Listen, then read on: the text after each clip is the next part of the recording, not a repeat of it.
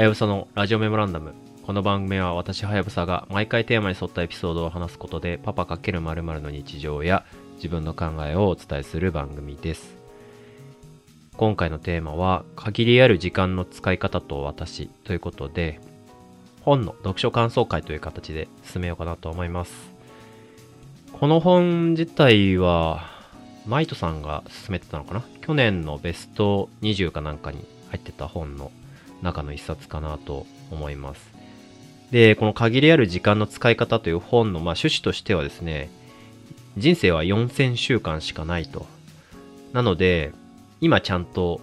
その時間と向き合っていかないと、あっという間にその時間ってなくなっていくよっていう感じの趣旨の本でした。で、まあね、皆さんも思い当たるところがあるんじゃないかなというふうに思うんですけれども、結構ね、我々、その未来のために今を犠牲にしているみたいな、ような状況って結構多いんじゃないかなっていうふうに思うんですよね。ま、例えば、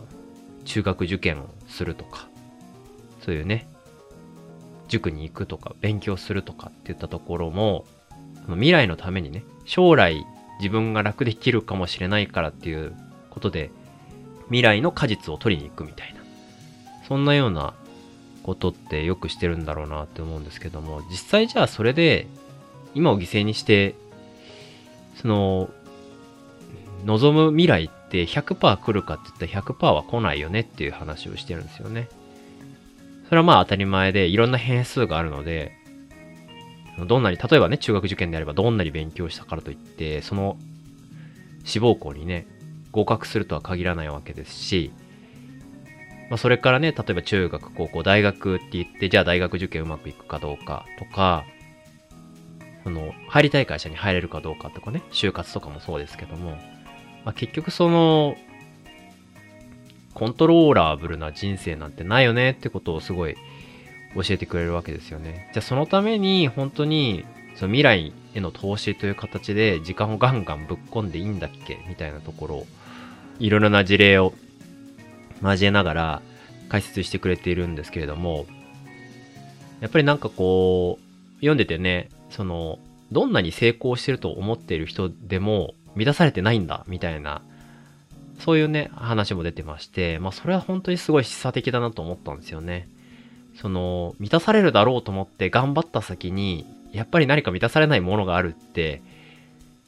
自分で考えたら本当地獄だよなっていうか、まあそれが人生っとも言えるんですけども、本当にコントローラブルじゃないっていうことを自覚しないと、欠乏を埋めることに対してずっと固執しちゃうというか、まあそういったような状況になり続けちゃうので、それって生きてて楽しいんだっけ？みたいな風にはやっぱ思っちゃいますよね。で、そういったインプットをしていくと、自分ってじゃあどういう価値観に基づいて今生きてるんだろうなみたいなことをすごい振り返ったりしまして、結構ね、いろいろ考えてみると、本当にこう、うん、意識しないとわかんないほどのその価値観、様々な価値観にとらわれているっていうことをすごい実感して、ちょっと凹みましたね。ああ、なんか結構こう、すごい制約されてる気がするな、みたいな風なことは思いましたね。まあそれがなんか倫理とか道徳とかっていうところで、うまくね、左右している部分ももちろんあるんですけれども、それがやっぱり行き過ぎると、その、まあ毒と薬の関係みたいなものだとは思うんですけれども、やっぱりこうちょっとしんどくなっちゃう。っていうのはあるだろうなっていうふうに思いましたね。なのでまあそこは塩梅ではあるとは思うんですけれども、やっぱりその、そういう価値観にとらわれがあると自覚することで、次のね、一手をどうするかっていうことを考えられるっていうふうに、まあ前向きに捉えることもできるので、そういう意味ではね、いろいろな気づきを得られる本であったなというふうに思いましたね。はい。あとは、あの、その本の中に、世の中はどんどん便利になってきましたと。なんで、今まで1日かかることが半日になり、それが1時間になり、みたいな風なことはどんどんイノベーションとして起こってきましたと。で、そうなると、人間の側もそれが当たり前、それをベースとした生活スタイルを組んでいくので、その昔には戻れませんと。時間がかかってた時代にはもう戻れないんですと。それはもうイライラしちゃうんですみたいなことを書いてあって、つまりそれはその、今の便利さに依存したりしているっていうような状況ですし、その忙しさっていうのはすごい依存症っぽい一面もあるっていう話が書いてあったんですよね。だから例えばそのベンチャースタートアップの経営者はもう常に自分の予定をパッツンパッツンに詰め込んでやりたいことやるべきことをこうガンガンガンガンやってタスクリストを消していかないと気が済まないみたいな。これもある種の依存ですよという話はですね、すごいなんというかそうかもっていう気になりましたよね。だからやっぱりそれもその最近で言うとタイパタイムパフォーマンスみたいな話がありますけれども、もうそういうところにこう合理性を突き詰めていこうとすればするほど自分がしんどくなるみたいな。この状況っていうのは自覚しておかないと陥りがちだなっていうふうに思ったりします。はい。ということで、まあ僕ももうすぐね、あの、育休が終わるタイミングが迫ってきたんですけれども、こう振り返るとですね、育休とは言ったものの、まあもちろんね、その子育てをメインにいろんなことをやってましたけれども、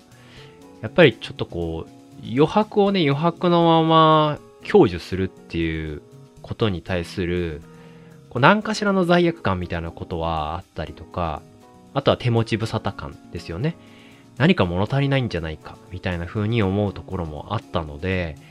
やっぱりね、こう何かにつけて予定を入れちゃったりしてたんですよね。なので、なんかこう余白をね、その持ち続けることの大事さっていうのは、